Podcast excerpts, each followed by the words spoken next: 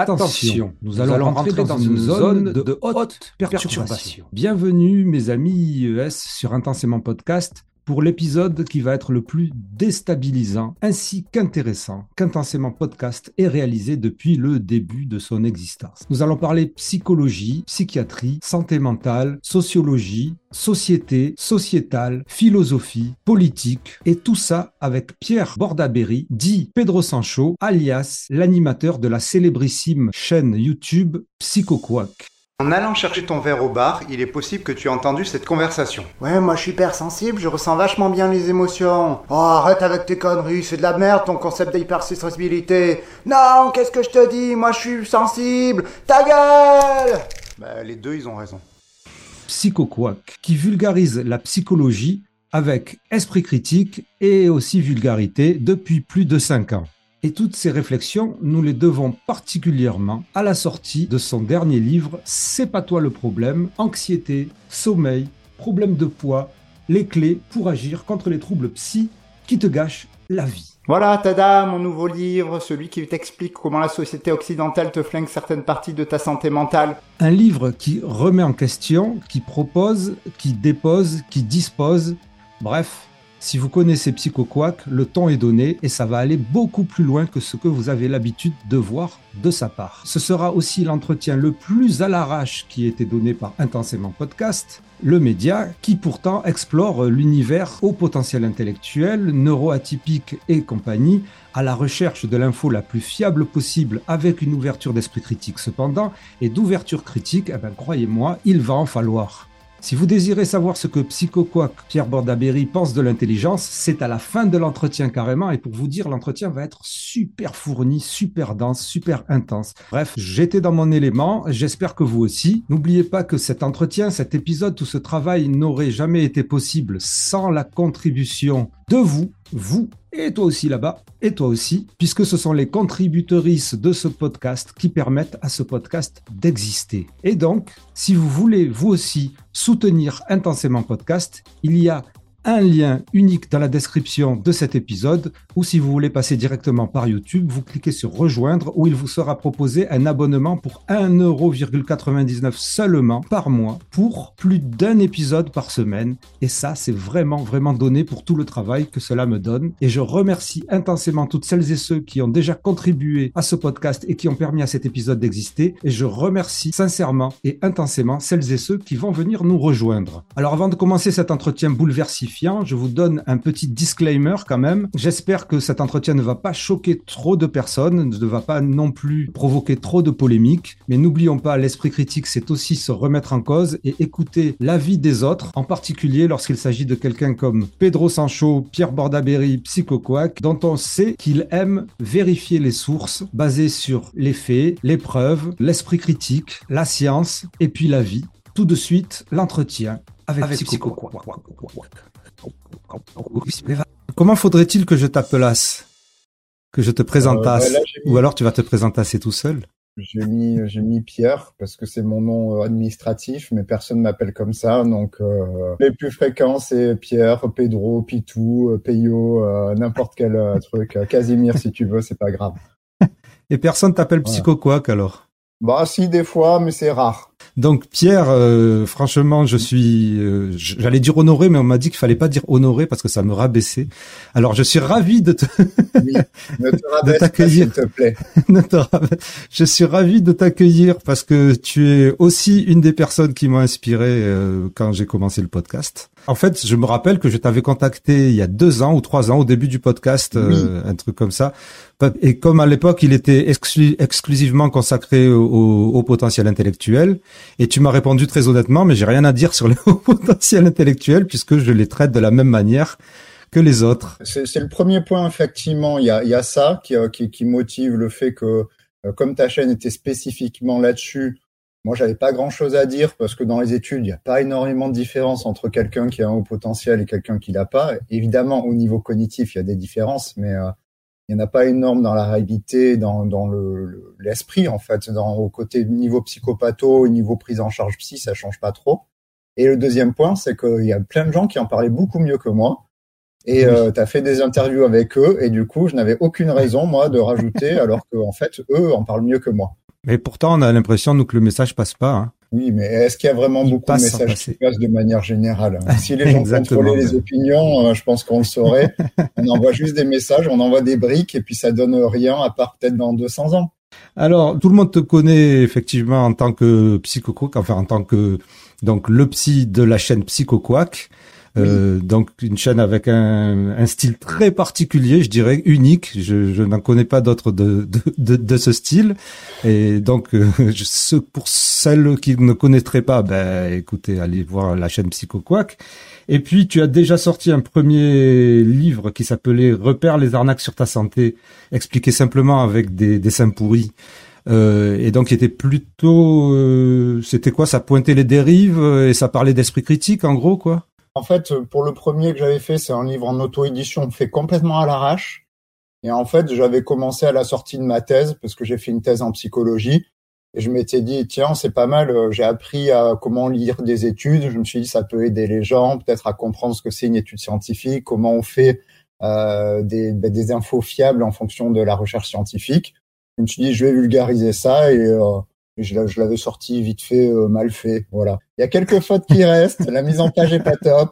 Voilà, mais euh, les gens ont bien aimé. Du peu que j'en ai vu, ça ressemblait à tes vidéos. Ce que j'essaie en fait avec les vidéos, pour ceux qui connaissent pas, j'essaie de faire de la psychologie vulgarisée. Donc le but, c'est de pas utiliser des mots compliqués dans tous les sens et que c'est que le message soit accessible rapidement. Donc ça, c'est le premier, euh, la première chose. Moi, ça, c'était mon objectif de la vulgarisation. Et après, c'est vrai que sur le style, j'ai un style un peu à l'arrache. Euh, il y a qu'à voir les dessins sur euh, ma chaîne. Euh, les dessins, ils sont faits bah, pour que ça ne demande pas d'effort et que ce soit vite fait. Donc, il y a honnêtement pas beaucoup d'efforts sur la forme, de manière générale. On est rigoureux sur le fond et sur la forme, on fait n'importe quoi. voilà, ça me va très bien, moi. Ça m'évite des efforts inutiles. Juste par curiosité, est-ce que tu as déjà vu des gens qui ont dit alors franchement ce que tu dis c'est génial mais je peux pas supporter tes dessins? Non, je pense que euh, les dessins, ça passe. Euh, les défauts de prononciation, parce que je prononce mal, ça passe et que je sais pas bien lire. Euh, par contre, les gens, ils aiment moins ça. Apparemment, je, je, parle trop comme à des enfants aux gens, et ça, c'est, peut-être dans l'intonation de comment je fais, comment je lis. voilà, c'est peut-être j'ai trop regardé Squeezie à un moment donné dans ma vie, j'étais influencé, je parle aux gens comme un enfant, je sais pas. je m'attendais pas à ça. Ok, d'accord. bon, en, tout cas, ouais, c'est le seul truc sur la forme que j'ai eu. Et à un moment donné, j'ai essayé de faire des plus jolis. Enfin, quelqu'un m'a proposé, une dessinatrice, de faire des plus jolis dessins. J'ai demandé aux gens s'ils voulaient de plus jolis dessins. Ils m'ont tous dit non. Donc, ah bah oui, bah, ça serait bête. de pas faire d'efforts. oui, bah, voilà, c'est ça. Donc, des dessins dégueulasses. Euh, que je fais en 10 secondes avec une tablette graphique et ça va très bien. Et là, tu viens juste de sortir un, un nouveau livre qui lui apparemment est mieux fait, donc selon ce que j'ai compris, oui qui s'appelle C'est pas toi le problème, anxiété, sommeil, problème de poids, les clés pour agir contre les troubles psy qui te gâchent la vie. Donc, est-ce que je peux te demander donc de te présenter si on l'a pas fait maintenant et, d'expliquer pourquoi tu as voulu écrire ce livre? Je vais juste, avant que j'oublie, c'est beaucoup mieux fait que le premier livre parce que c'est une maison d'édition qui a géré. Donc il y a des gens qui m'ont aidé à l'écrire pour que ça soit lisible par tout le monde et pas à l'arrache. Et, euh, et ben, c'est bien mis en page, c'est tout beau et tout. Donc ça, effectivement, il n'y aura pas le côté un peu à l'arrache. Euh, et, et c'est tant mieux parce que ça sera plus accessible, à, plus de monde. Après, du coup, ouais, parce que du coup, vaut mieux que je me présente parce que pourquoi j'ai écrit le livre, ça vaut dessus. Moi, je fais une chaîne de vulgarisation scientifique de psychologie et en même temps je suis psychothérapeute. Je suis psychologue et je soigne des gens. Donc euh, en psychologie actuellement, le modèle qu'on a, euh, c'est le modèle biopsychosocial qu'on appelle. C'est-à-dire que quand quelqu'un a un problème, il y a, il y a n'importe quel concept en fait psychologique, que ce soit l'estime de soi, l'anxiété, on sait qu'il y a une part de biologique, une part de génétique, de biologique, d'hormones, euh, de cérébral. On a une part de psychologique, de la façon dont la personne elle traite l'information, comment elle voit le monde, et une part de social, c'est-à-dire de son environnement social, de comment elle interagit avec les autres et tout.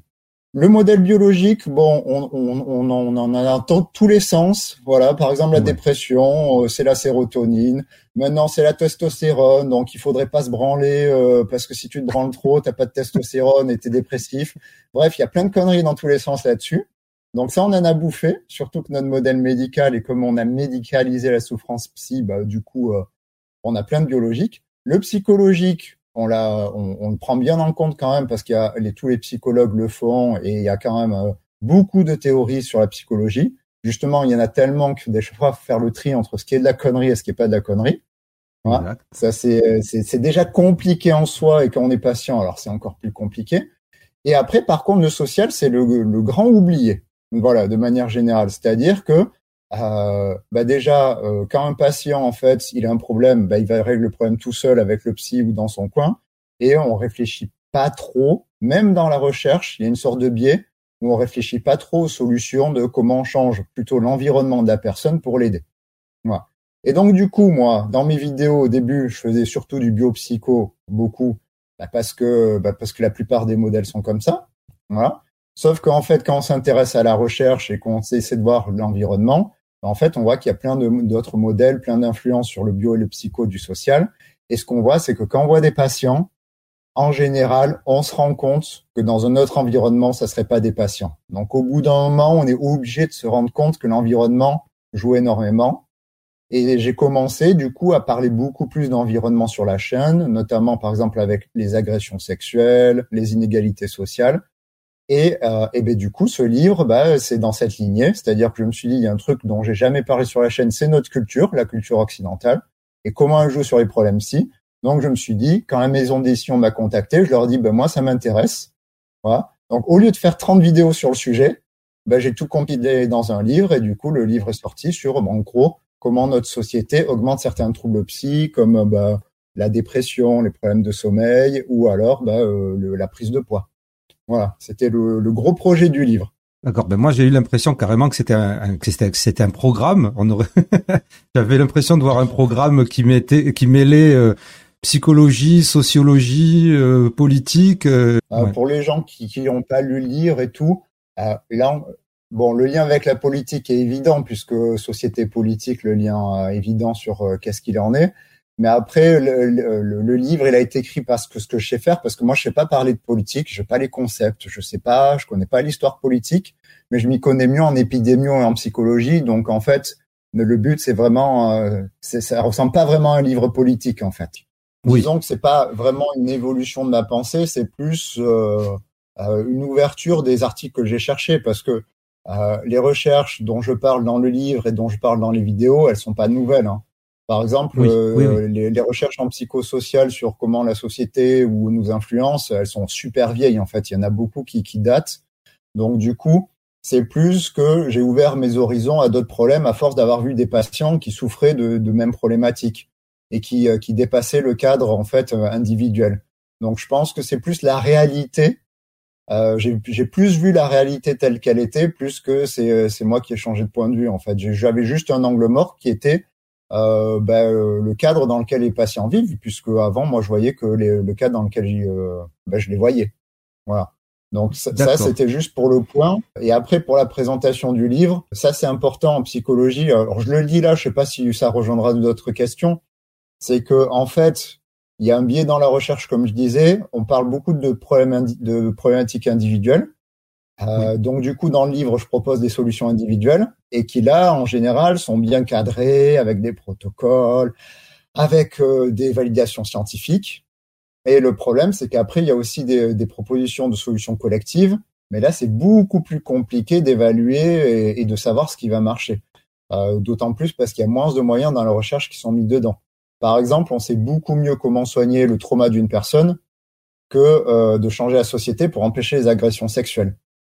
Voilà. C'était juste pour dire que euh, ça, c'est important pour l'esprit critique, c'est-à-dire qu'en fait, la recherche elle-même est biaisée dans plutôt de la recherche de solutions individuelles que la recherche de solutions collectives.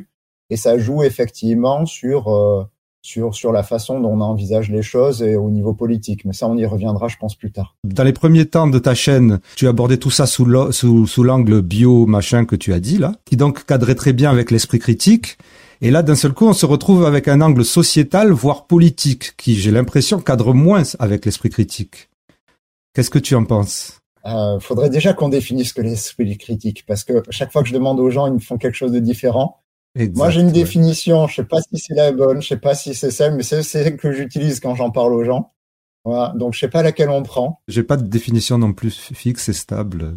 Est fiable bah, moi, moi, celle que, alors après, euh, les gens ont le droit de critiquer et tout. Moi, c'est ma définition, c'est celle que je prends. En gros, l'esprit critique, c'est, euh, euh pour moi, c'est la capacité à évaluer la fiabilité d'une information. C'est-à-dire à quel point une information est fiable comparée à une autre. Moi, je, je, je reste euh, là-dessus et, et c'est ma façon de faire. Après, effectivement, donc tout ce que je vais dire sur l'esprit critique, en fait, va parler d'évaluation de la fiabilité d'une information. Voilà, pour moi. D'accord. Mais alors, si je peux rebondir, dans ce cas-là, la plupart des recherches et des études, si elles sont biaisées par le fait qu'elles tiennent pas en compte d'aspect sociétal, elles sont pas fiables. Alors, le problème, c'est que ça marche pas en tout noir ou tout blanc, la fiabilité. Et eh oui. par exemple, voilà, c'est euh, c'est pas c'est pas juste euh, c'est fiable ou c'est pas fiable. Et ça, c'est un petit peu de nuance qui manque chez certaines personnes là qui vulgarisent l'esprit critique. C'est qu'en fait, euh, je pense qu'il faut plus parler de gradient, à quel point on peut accorder la fiabilité. Euh, par exemple, il y a des théories en psychologie. Euh, je pense que je leur donnerais euh, à l'arrache un degré de fiabilité de 90% parce que ça fait 50 ans qu'elles existent, qu'il y a plein de tests qui ont été répliqués dessus. Voilà et d'autres où je leur dirais bon, elle est, euh, elle est intéressante, elle prend une partie de la réalité, mais je dirais 20% de fiabilité pour moi. Quelle est celle à qui tu donnerais 90 et quelle est celle à qui tu donnerais 20 euh, La théorie de l'identité sociale ou la théorie de l'attachement en psychologie, euh, c'est quand même des théories où on peut, on peut se rapprocher pas du 90, mais euh, on, peut, on peut quand même aller super haut quand même. Et en 20, bon, je sais pas, par exemple, c'est une nouvelle théorie. Il y a le syndrome de Cotard. Le syndrome de Cotard, c'est un syndrome assez rare où les gens ils ont l'impression de pas exister, qui euh, on appelle ça le syndrome de, de l'homme mort ou du Walking Dead, du zombie. C'est des gens en fait euh, bah, qui sont dans un délire où ils n'existent pas, sauf qu'ils existent puisqu'ils sont en train d'avoir le délire. Et là, effectivement, il y a des théories pour expliquer d'où ça vient, des théories neuro. Bon, il n'y a pas assez de cas, pas assez de recherches pour que ça soit aussi crédible qu'une théorie qui, euh, qui se base sur des centaines d'années de recherche. Et par contre, il y a des théories où je dirais, en utilisant l'esprit critique, les outils, je dirais à 0%, parce que il y a des théories qui carrément sont contredites par l'expérience et par les, expériences, donc on peut les laisser tomber à un moment donné. Mais alors c'est quand même dur pour le public de s'y retrouver dans ce cas-là, hein, parce que ah c'est impossible, c'est impossible parce que l'esprit critique pour pour l'exercer, il faut du temps, il faut les compétences, euh, c'est très compliqué. C'est ce que j'ai expliqué un peu dans mon petit livre, c'est-à-dire qu'on peut pas l'utiliser tout le temps, mais par contre, en fait, quand c'est important et que le sujet important, là, c'est peut-être bien de commencer à l'utiliser. Donc, par exemple, moi, je l'utilise pour la psychologie parce que c'est mon métier, parce que je veux faire au mieux et parce que je veux trier les infos. Mais par contre, il y a, des sujets euh, sur lesquels je tombe sur Internet, je vais pas exercer mon esprit critique. Voilà, euh, quand on me dit que tel studio de jeux vidéo euh, s'est foiré à cause de tel mécanisme de jeu, j'ai pas envie de me mettre à réfléchir sur si c'est vrai, si c'est pas vrai, euh, à combien je dois y croire. Euh, voilà, je m'en fous. Et, dans les soirées, je ressortirai la théorie qu'a balancé cette vidéo euh, sans réfléchir, en disant, bah, il y en a, ils ont pensé ça. Voilà. Est-ce que c'est vrai ou pas, j'en sais rien. mais je, au pire, si, si on me taquine avec l'esprit critique sur ma théorie, je dirais, ben oui, t'as raison, j'en sais rien. Voilà. Alors qu'en psychologie, je passe le temps effectivement d'essayer de, comprendre et de savoir à quel point je peux croire telle ou telle euh, théorie. Déjà, en général, quand je fais une vidéo, juste pour dire, je pars d'un sujet ou d'une question, et après, euh, je vais, je vais voir les études, pas en me disant ce que je veux montrer, c'est ça dans la vidéo. Je pars les études en disant, euh, j'y connais rien, je prends les infos. Et du coup, c'est après avoir lu les études que je me fais un avis et que j'essaie de voir quel point j'aborde dans la vidéo. Donc il y a plein de choses. Par, euh, par exemple, sur les narcissiques, je croyais que c'était beaucoup plus vrai que ça, que les narcissiques, c'était ils avaient une mauvaise estime d'eux et que du coup ils compensaient avec euh, en se jetant des paillettes tout le temps. Sauf qu'en fait c'est vrai pour certains narcissiques, mais pas pour d'autres. Et ça, ça je le savais pas exactement avant de faire ouble la vidéo. Je suis en train de péter mon micro. Et sur la société, bah, il y a un truc tout con qu'on entend vachement, par exemple, c'est le fait que regarder des, des photos sur Insta, euh, ça nous nique l'estime de soi. Et sauf que c'est pas forcément vrai. Ça dépend des conditions, ça dépend de qui les regarde, ça dépend dans quelles conditions on regarde. Donc il y a plein de petits trucs comme ça où euh, où c'est euh, bah, c'est des idées pas de psychologie de comptoir, mais c'est des choses qu'on entend un peu partout. Donc on le prend euh, pour argent comptant et quand on vérifie les infos, c'est pas forcément sûr. Donc là-dessus, effectivement, c'est plus compliqué. aussi un truc là que j'ai vu en lisant le livre, c'est que je pensais qu'avant il y avait vraiment des gens avec des métabolismes différents. Genre par exemple, il y a des gens ils se disent ouais moi je suis gros parce que euh, j'ai un métabolisme lent ou je dépense pas beaucoup d'énergie ou euh, mon copain il peut manger plein de chocolatine, il est toujours maigre, c'est qu'il a un métabolisme rapide. Et apparemment dans les études il y a très peu de différence entre les gens au niveau métabolique à et bien entendu à âge, à taille et à poids égal. Voilà et à sexe égal.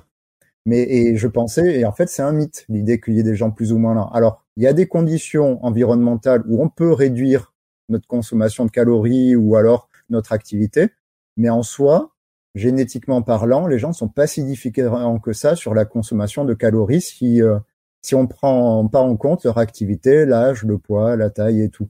Donc ça, je pensais vraiment qu'il y avait des gens qui dépensaient beaucoup plus de calories que d'autres, génétiquement parlant, et c'est faux apparemment. Et l'orientation politique, apparemment, euh, fait aussi. Quand même, on m'a calmé un peu au niveau blagounette euh, politique sur le livre, parce qu'effectivement, je balançais sur quelques personnes et tout. On m'a dit, ouais, c'est peut-être un petit peu chaud de balancer sur ça, mais du coup, il y a quelques questions qui sont restées parce que moi, ça m'éclate de regarder les études sur orientation politique et influence sur la psychologie. Et effectivement, dans le livre, donc, on parle un peu de certains gauches qui sont plus dépressifs ou alors les, euh, les gens à droite qui sont plus gros que les autres. Bon, voilà. Après, euh, après, c'est plus des, des, questions bonus dans le livre parce qu'il n'y a pas assez d'études pour essayer de voir. Euh, par contre, juste un truc sur la personnalité et l'orientation politique, il y a la chaîne euh, Hacking Social ou Horizon Bull qui font des super vidéos. En fait, ils vont beaucoup plus en détail et ils font pas en mode blagounette. Ils prennent vraiment les études, ils y vont à fond sur euh, sur le lien entre orientation politique et, euh, et les personnalités différentes, euh, quel type de personnalité est sensible à telle orientation et tout. Voilà, donc mm. il y a moyen effectivement de lier orientation politique et de comprendre qui fait quoi, pourquoi on vote qui, mais j'ai jamais trop fouillé la question, mais c'est intéressant en soi.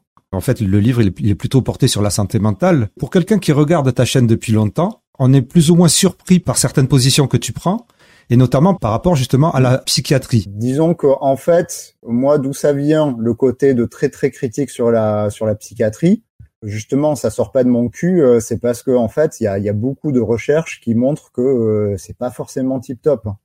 Et il y a plein plein de rapports, du moins de la psychiatrie en France, qui montrent qu'il y a de gros problèmes. Sans compter tous les patients que j'ai, euh, si j'ai si vraiment joué sur la corde émotionnelle, je prendrai en exemple tous les patients que j'ai qui ont vraiment été flingués et qui sont ravagés par la psychiatrie. Hein. Oui, ça je te je, je te comprends très bien. Mais bon, mais pour une anecdote personnelle, bon moi pour l'instant c'est un peu le le méthylphénidate me sauve un peu la vie pour l'instant et c'est quelque chose qui est donné par la psychiatrie, voilà. Donc euh...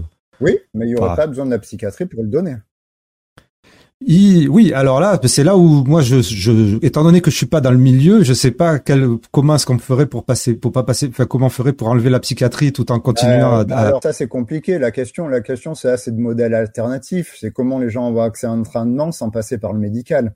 Moi, je pense que c'est bien quand même qu'il y ait un contrôle. Je pense, de toute façon, c'est bien qu'il y ait un contrôle, quelqu'un de compétent qui, euh, qui dise qu'est-ce qu'il faut prescrire, comment on le prescrit et tout. Euh, le problème, c'est est-ce que les gens sont vraiment compétents pour le faire actuellement? Euh, Je suis pas sûr.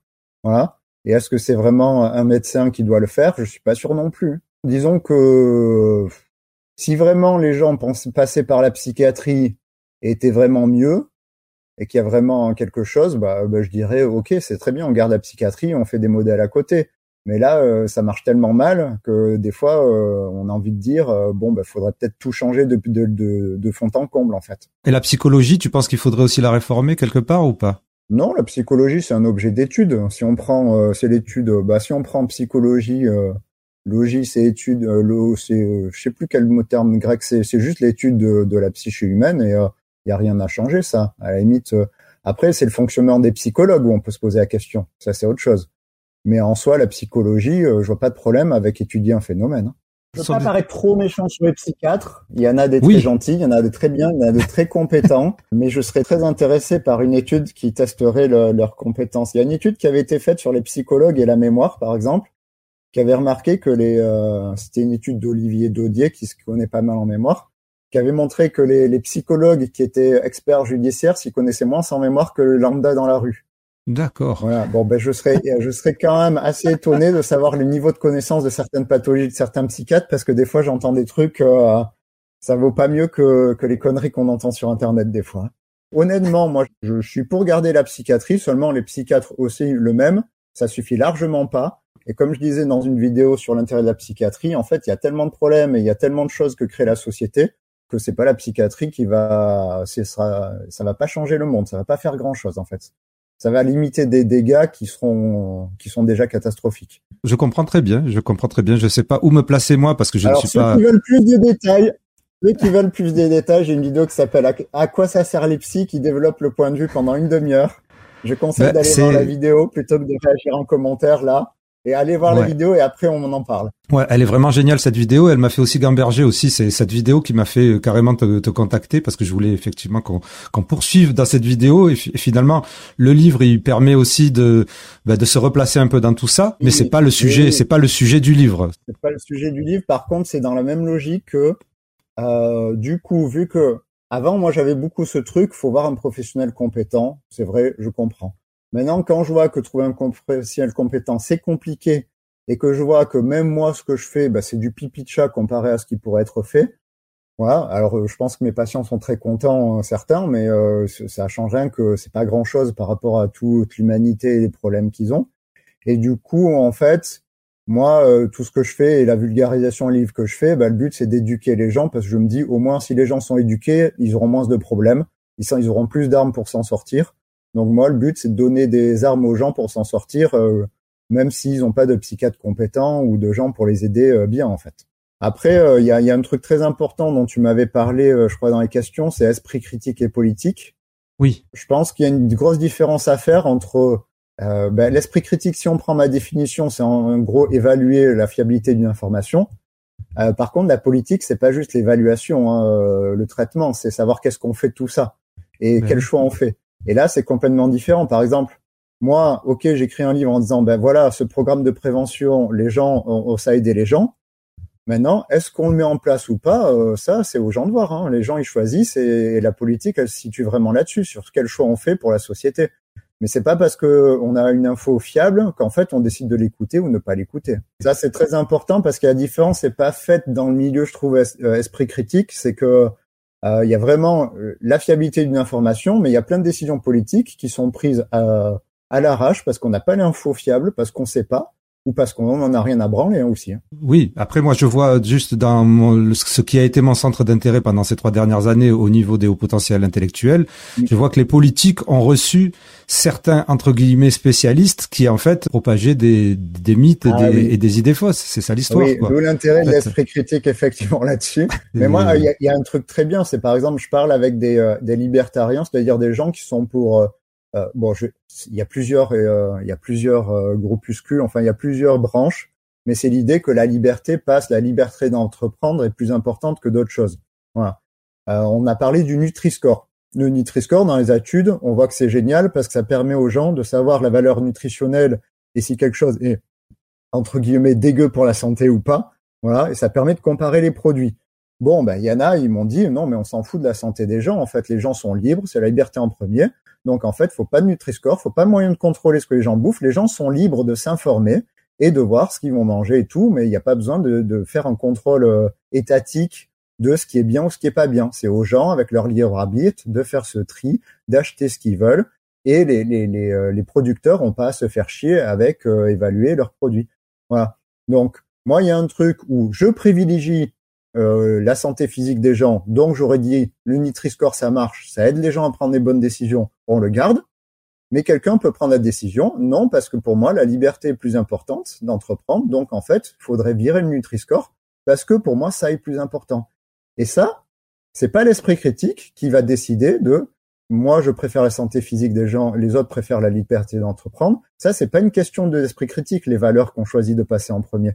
Ça n'a rien à voir, ça, c'est personnel. Donc, faut pas confondre. Moi, là, moi, je trouve que il n'y a pas de valeurs en soi. Je sais pas s'il y a de valeurs qui sont plus hautes que les autres. Voilà. Mais le combat politique, c'est souvent un choix de priorité des valeurs qu'on choisit en premier.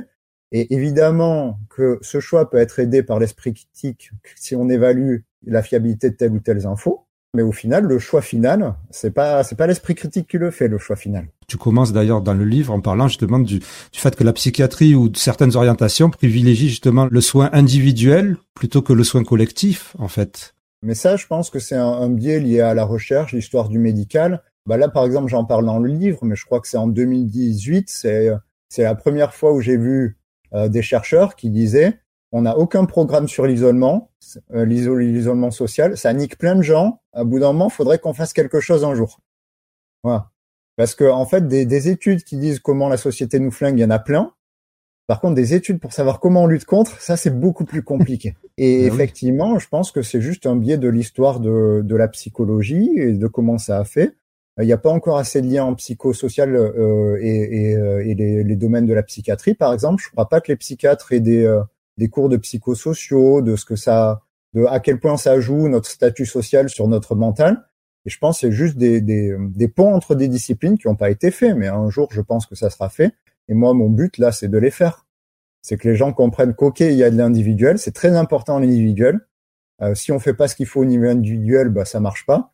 Mais par contre, au bout d'un moment, euh, si, euh, si, si on fait rien au niveau euh, sociétal, ben en fait l'individuel, on va juste avoir de plus en plus d'individuels que aucun psy au monde ne pourra ne pourra aider. Un bon exemple, je pense, c'est le milieu du travail. Le milieu du travail, là, si on voit ce qu'il en ressort dans les études, c'est que plus ça va, plus les gens sont stressés en mal-être au travail.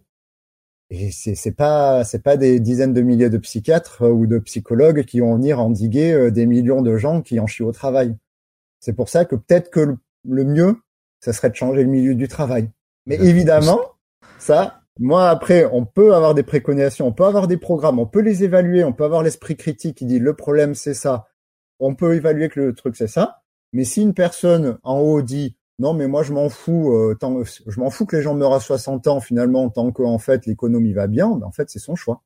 Et ça c'est ça l'esprit critique n'a rien à voir avec le choix qu'on fait. Pour y revenir. Donc ça, c'était important pour esprit critique et politique parce qu'on n'en parle pas beaucoup et c'est c'est un peu confus, je trouve, dans les gens qui en parlent. Et je pense qu'il faut séparer évaluation de l'information et prise de décision. La prise de décision, euh, au bout d'un moment, euh, on va dire que c'est pas la raison qui choisit, c'est le cœur qui choisit les, euh, les valeurs qui nous semblent les plus importantes. Oui, évidemment. Alors après, bah, ça me fait penser à, il y a une phrase qui, est dite dans ton livre euh, sur la fin justement. Enfin, je pense que c'est dans ton livre. J'espère que je m'embrouille pas. Où il y a quelqu'un qui dit, où il y a quelqu'un qui dit, je vais pas attendre le grand soir pour changer. C'est ça, c'est dans ah ton livre. Bah, c'est une discussion oui, que j'ai eue sur internet avec quelqu'un. J'ai trouvé la phrase géniale.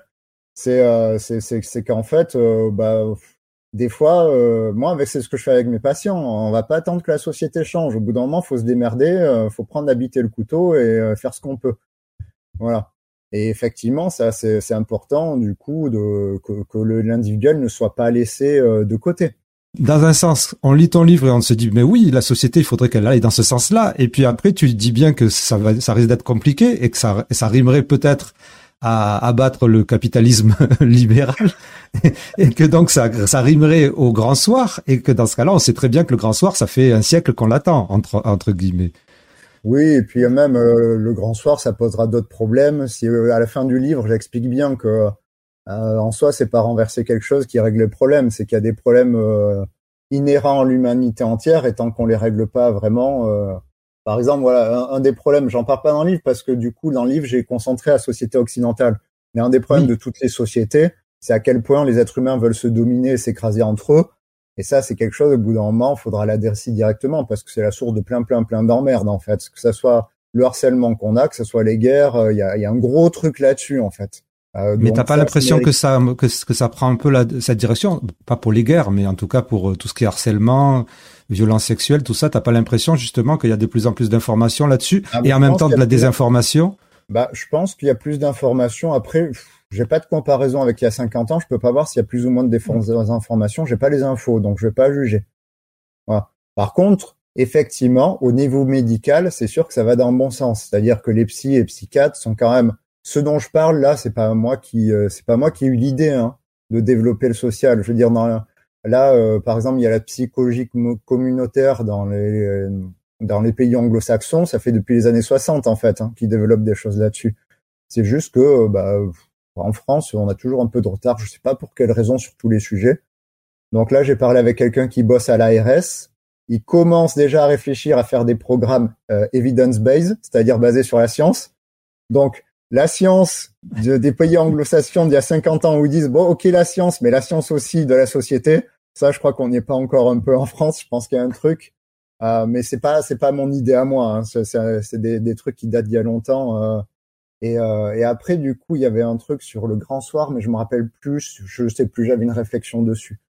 Mais je sais plus ce que c'était. Ah oui, oui. Et alors, oui, c'est peut-être sur la contradiction qu'il y a dans la tête. C'est un truc les gens captent pas. Ça, c'est difficile à comprendre. C'est qu'en fait, on prend quelqu'un, on le met dans un environnement, ça fait un problème. On change d'environnement, si ça se trouve, il n'y a pas de problème. On change d'individu, si ça se trouve, il n'y a pas de problème. En fait, les problèmes, ils viennent de la conjonction ou de la mauvaise coordination entre un environnement et un individu. Mais dans une même situation, il y aura plein de connards qui vont dire ah ouais mais moi j'y arrive très bien, euh, j'en chie pas, donc ferme ta gueule. Voilà, mais parce que eux, ben, leur organisme fonctionne très bien dans un milieu donné. Et il y en a d'autres, ben, euh, effectivement, on change l'environnement, on change leur famille, on change leurs parents, on change de métier, et tout d'un coup ils vont bien. Moi j'ai plein de gens dépressifs, ils changent de métier et tout est réglé en fait. Donc le problème c'est pas est-ce que c'est la faute de l'individu ou est-ce que c'est la faute de l'environnement C'est qu'il y a quelque chose qui déconne. Par contre, du coup, moi, dans le livre, ça a été de voir sur les facteurs, parce que dans la vidéo, je parle des facteurs individuels. Là, mon but, ça a été de, parler des facteurs sociétaux qui, qui marchent pour le moins de gens. L'obésité, les chercheurs, ils sont clairs que si on doit choisir un, un, problème individuel un problème sociétal à l'obésité, quand même, c'est quand même bizarre qu'il n'y avait pas du tout d'obèses avant et que là, il y en ait plein tout d'un coup et il voit bien que c'est lié à des facteurs sociétaux. Il voit bien qu'en 50 ans, on peut une, une île, en changeant son système alimentaire en 50 ans, on peut complètement changer, euh, on peut on peut quadrupler le taux d'obèse qu'elle a, c'est pas pour rien en fait. Là, effectivement, le livre est biaisé, clairement, où je parle que des facteurs sociétaux, mais évidemment qu'il y a des facteurs individuels qui jouent mais ça je le développe dans les vidéos. Donc voilà, c'est pas parce que je parle que des facteurs dans, dans la société que j'oublie tout le reste. D'ailleurs, je le dis au début, hein, il y a plein de problèmes que j'aborde pas parce que j'ai décidé que la société occidentale, donc tout ce qui est guerre, catastrophe climatique, tout, je, je dis, je laisse tomber au début du livre. Effectivement, tu as parlé de la société occidentale, et dans la société occidentale, il y a la société française qui serait différente de la société anglo-saxonne. Et moi, j'ai pas l'impression que les Anglais soient différents de nous, qu'ils aient pas de bah, dépressifs, de TDAH. de... C'est la difficulté. Enfin, j'aborde un peu en l'intro du livre. C'est que en fait, euh, tous les pays sont différents, donc tous ont des choses différentes. Et je crois que je compare les États-Unis ou le Japon pour l'exemple. Oui. Où ils ont des caractéristiques communes mais ils ont des grosses différences, grosses différences qui font que certaines pathologies sont plus présentes au Japon, d'autres aux États-Unis. Donc c'est vrai que ça, varie. Et quand j'ai écrit le livre, j'ai essayé de faire gaffe quand même si les études donnaient pas des résultats trop trop différents entre les pays occidentaux. Et quand ça le donnait, je mettais une petite astérix pour le dire. Par exemple, je crois que sur le temps passé avec les enfants, je crois qu'il y a une exception française. Et, et du coup, je me suis bah, dit pourquoi? Bah, bah voilà, ben j'avoue que j'ai pas eu le temps d'aller chercher euh, parce que chaque sujet dont je parle là, je pense que chaque paragraphe, quelqu'un pourrait faire une thèse dessus. Mais grave. Donc il y a des limites, des fois il y a des questions, il y a des réponses. Des fois il y avait les réponses, mais on, on a dû trancher dans le vif. On pouvait pas faire un livre de 46 000 pages, donc on on n'a pas mis le détail. Et des fois, en fait, les chercheurs n'avaient juste pas la réponse. Hein. Par exemple, la façon dont mange la production alimentaire, on voit qu'il y a quand même des points communs euh, dans, dans, dans tous les pays occidentaux. Voilà on voit que par exemple, ben, euh, certains pays asiatiques commencent à prendre certaines euh, caractéristiques occidentales de la nourriture et que ça change au niveau de l'alimentation. Mais on voit que le Japon, par exemple, n'a pas pris n'a pas pris beaucoup de sucre, donc du coup, apparemment, il y a moins d'obésité. Donc il y a plein de trucs comme ça. Et j'ai essayé de faire gaffe quand même aux différents résultats et si on pouvait les appliquer à la France ou pas à la France. Forcément, il y a des choses qui m'ont échappé parce que c'est pas une thèse, mais euh, j'ai essayé de prendre en compte ces, ces spécificités-là et voir s'il n'y avait pas de trop grosses différences. Par exemple, si à la limite, vu que c'est pour les Français à la base, s'il y avait un facteur où on dit non mais en France ça n'a rien changé, il y a rien, il n'y a pas ce problème en France, je pense que je l'aurais pas mis. J'ai quand même essayé de faire gaffe que tous les pays ne sont pas les mêmes et, euh, et par contre sur les chiffres, bah, vu que c'est un livre pour les Français à la base, bah, j'ai surtout pris les chiffres de France. Par exemple, les chiffres sur le monde du travail, j'ai pris ceux, ceux français. Euh, ceux sur le temps de sommeil, j'ai comparé, mais au final, souvent, j'utilise les chiffres français. Ben écoute, moi ça m'a en tout cas ça m'a engagé dans tout un tas de questionnements sociétaux. C'est parti dans le philosophique, c'est parti dans le dans le politique, et je trouve que c'est vraiment génial. Mais il y a un truc très important, je pense même pour les euh, les pathologies euh, très très biologiques, hein. parce que par exemple on prend, moi je connais des kinés, on en parle du mal de dos, ils ont la même réflexion. Hein ils disent ok le mal de dos c'est bien, mais si autant de gens ont mal au dos, peut-être qu'il y a un problème sur la façon, euh, sur la société, sur le monde du travail, sur quelque chose. Ils ont les mêmes réflexions en fait. Et si on prend par exemple les gens qui ont un TDAH, des schizophrénies, autistes, c'est-à-dire des choses à origine quand même très très biologique, ben, selon la reconnaissance handicapée qu'ils vont avoir, l'ajustement au travail, euh, sans même parler de biologique, la société va en faire que soit ils vont avoir une vie pourrie, soit une vie euh, qui rencontre très bien.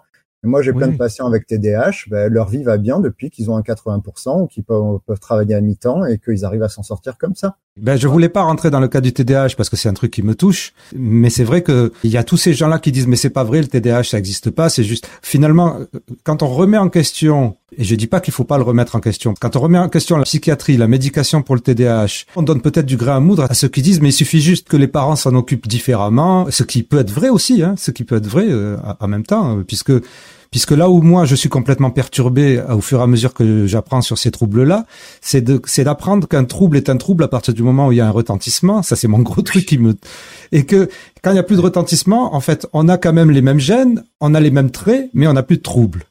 Oui, ça c'est très très important. Euh, ça c'est quelque chose que peu de gens comprennent, mais qui est super important en psychologie.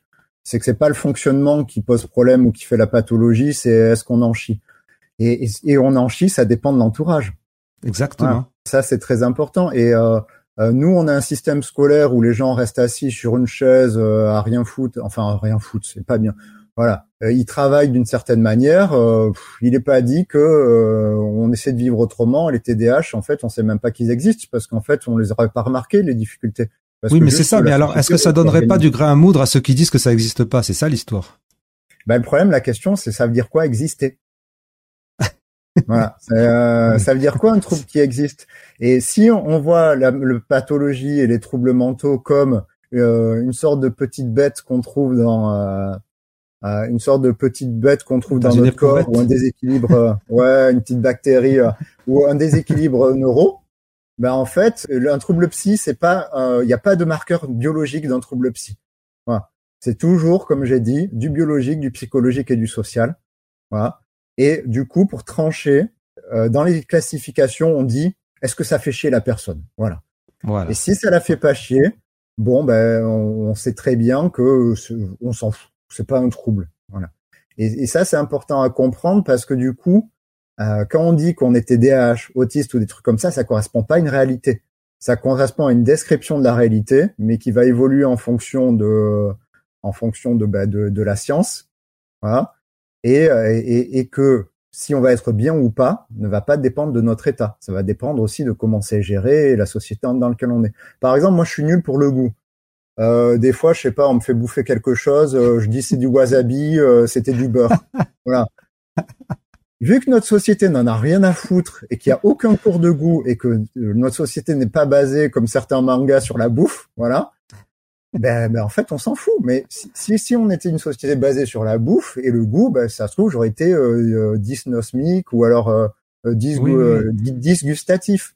D'accord, mais excuse-moi, parce qu'on risque d'en parler pendant une heure. Moi, je, je, me suis dit, parce que des fois, il y avait des gens qui disaient, si le TDAH, tu le mets, et moi aussi, à un moment, j'ai répété ça, je dis, si le TDAH, tu le mets dans une société de chasseurs-cueilleurs, ça va être le meilleur chasseur, ou ça va être le meilleur machin. Oui, mais d'accord, mais alors, à un moment, moi, j'ai des réactions, ou c'est pas des réactions forcément typiques du TDAH, mais en tout cas, dans mon cas, j'ai des réactions qui vont être exacerbées, qui vont être extrêmes et qui vont être intenses et, et que d'autres vont pas avoir en face d'un éléphant par exemple. Ah bah Et c'est et c'est pas dit que ma réaction elle elle, elle me fasse pas euh, euh, me prendre un tronc d'arbre dans la tronche parce que j'aurais reculé de 3 mètres alors qu'en fait c'est c'est un bébé éléphant au lieu que ça soit un grand éléphant enfin des trucs bah, comme ça je sais pas. Si on si on réfléchit pas en on off mais en pourcentage. Voilà. On oui. va dire que chaque pathologie, chaque problème, on peut faire un pourcentage de bio, de psycho et de social. Donc il y a des gens, bah, euh, par exemple les schizophrénies, on a vu qu'il y a beaucoup de bio, donc à la limite on va mettre 80% bio, oui. 10% psycho, 10% euh, social de l'apparition. Mais après la qualité de vie, ça dépend aussi. Donc il y a des gens effectivement où c'est bien d'avoir un traitement, c'est bien quelque chose parce que euh, en fait la, le règlement du problème va être à 80% régler le problème biologique. Il y a des gens, ils ont des problèmes de thyroïde, on va pas chercher à adapter l'environnement, on va pas faire chier oui. à changer la société, on règle le problème de thyroïde. Et euh, l'idée, c'est que chaque problème, on pourrait réfléchir comme ça. à quel point la solution qu'on peut apporter, elle peut être bio, psychosociale, mais euh, avec les patients, franchement, on essaie de voir quelle est le plus rapide et le plus simple à mettre en place. Le but, c'est pas de se Hmm. faire chier, et euh, le but, c'est pas de dire qui est le meilleur ou est-ce que dans une autre société ça irait et tout. Le but, c'est de régler le problème. Mais il y a des problèmes, genre les troubles de la personnalité. Les troubles de la personnalité, c'est notre façon de voir le monde qui est biaisée et très fortement biaisée. Euh, on met la personne dans n'importe quel environnement, elle peut partir en vrille.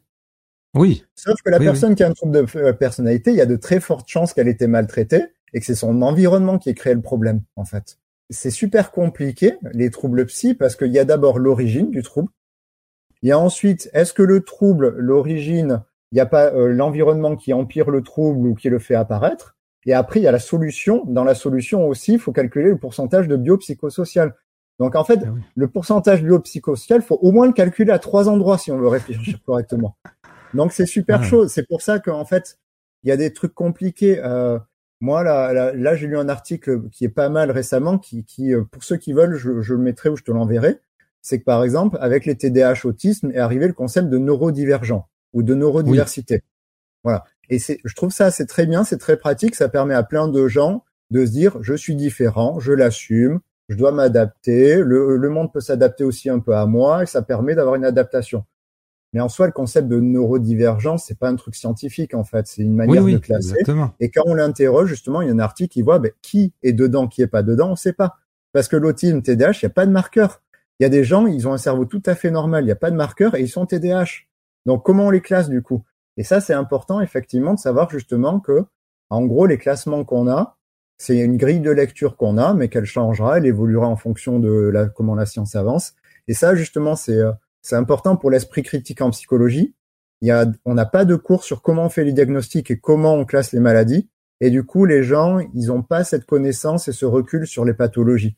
C'est dur à comprendre, franchement. Je comprends que Ah les oui, gens. oui, oui, oui, oui, oui, oui, carrément, mais carrément, c'est, c'est, c'est un carnage. C'est, en fait, c'est devenu un des objectifs de mon podcast, en fait, c'est d'essayer de comprendre tout ça. C'est-à-dire, autant il y avait du bazar au départ dans mon podcast, dans cette histoire de haut potentiel intellectuel, qu'est-ce que c'était, pourquoi il y avait toutes ces théories, tout ça. Autant maintenant, j'essaye de comprendre, mais qu'est-ce que c'est une pathologie, un trouble euh, psychologique, psychiatrique, tout ça, comment on fait le, di- le- le diagnostic. Mais il me semblait, je vais peut-être dire une connerie, que quand même il y avait des marqueurs euh, biologiques sur le TDAH au niveau de, enfin c'est pour ça qu'on dit un trouble neurodéveloppemental, c'est qu'il y avait un, développement du je sais plus quoi, parce que moi je comprends jamais rien à ces histoires de cerveau, euh, cortex frontal Oui, ou je sais plus alors- quoi. Il y a des marqueurs biologiques dans certaines études pour certains enfants. D'accord, ok. Et si, si toi on te prend et qu'on te met dedans, ça se trouve on verra rien.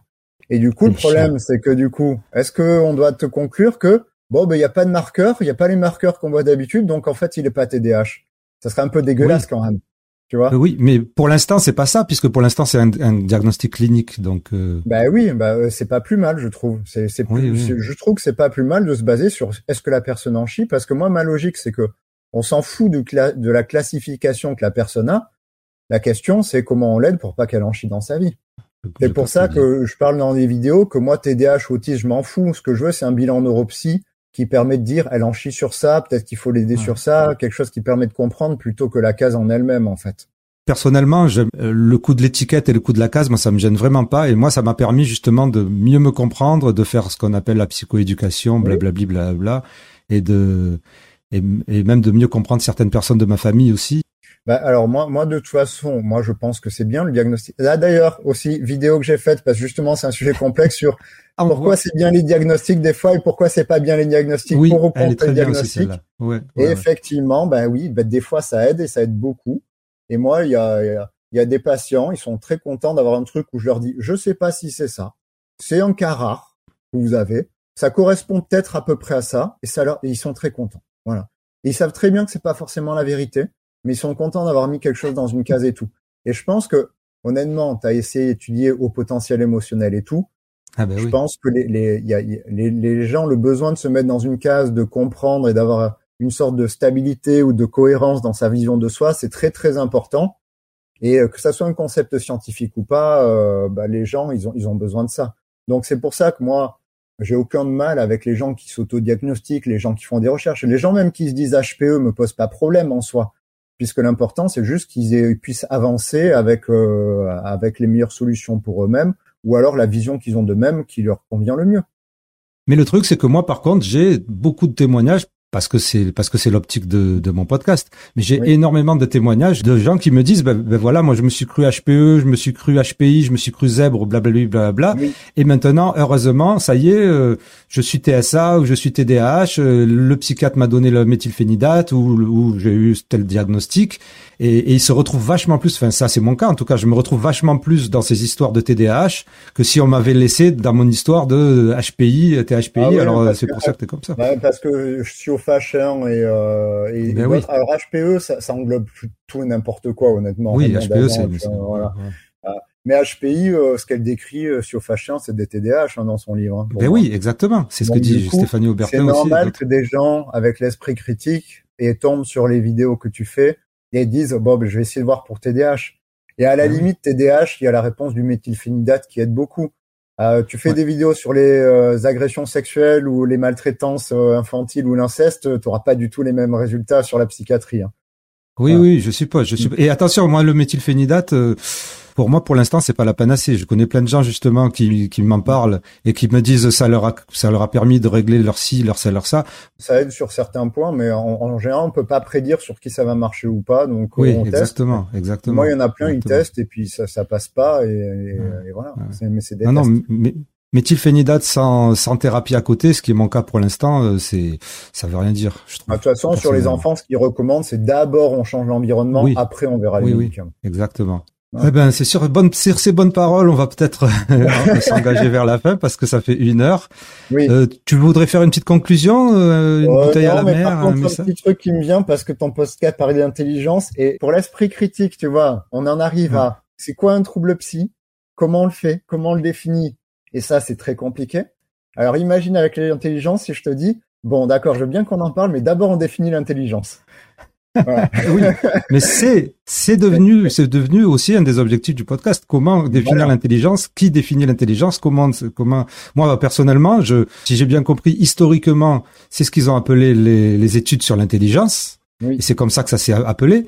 Moi personnellement, euh, mon 130 de QI, je me vois pas plus intelligent parce que je sais pas encore ce que c'est l'intelligence. Moi personnellement. Euh, moi non plus. Moi même, même ma vision de voir l'intelligence c'est pas cohérente. Parce que plus. il y a une définition d'intelligence que j'aime bien, mais après je dis oui, mais euh, quelqu'un qui a l'esprit critique il me dirait mais oui, mais du coup ça veut dire que les gens qui font ça, tu les trouves cons ou pas intelligents. Et je dis ah ouais non, je pourrais pas dire qu'ils sont pas intelligents. Eux. Donc en fait, je vois bien que euh, moi c'est pas cohérent et, euh, et c'est l'esprit critique qui me permet de voir que même ma vision n'est pas cohérente et je je pourrais pas oui. définir l'intelligence exactement sur, sur ce qu'en est. Euh, voilà. Donc c'est pour ça qu'en général, moi, dans les comptes rendus ou des trucs comme ça, je dis pas intelligent, je dis haut QI ou bas QI.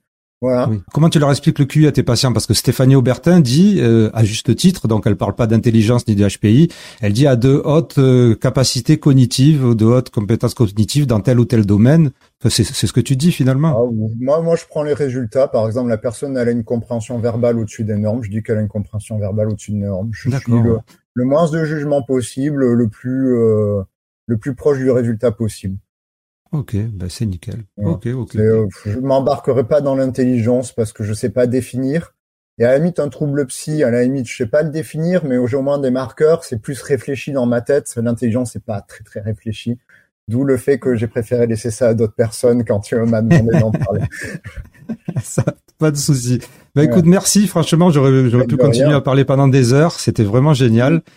Et franchement, je souhaite à ton livre bah, une belle carrière. ah bah, j'aimerais bien aussi. Je ne ben oui. sais pas si ça se vend, mais j'aimerais bien. Voilà donc un grand, un énorme merci à Pierre qui nous a littéralement broyé le cerveau avec toutes ses idées. si cela vous a apporté quelque chose, ne serait-ce que de la matière à penser, vous pouvez vous aussi donc apporter à ce podcast en faisant les gestes qui aident dont je vous ai parlé au début de ce podcast et je vous en remercie intensément. Si vous voulez commander le livre de PsychoQuack, eh bien, il y a un lien dans la description aussi de cet épisode qui me permettra, si vous passez par ce lien, à moi de grappiller quelques petits centimes sur votre achat sans que cela change le prix de votre côté. À la prochaine fois, je vous dis portez-vous bien Intensément, c'est le podcast divergent. Intensément, c'est le show potentiel. Chaud, chaud, chaud. Pedro sans chaud.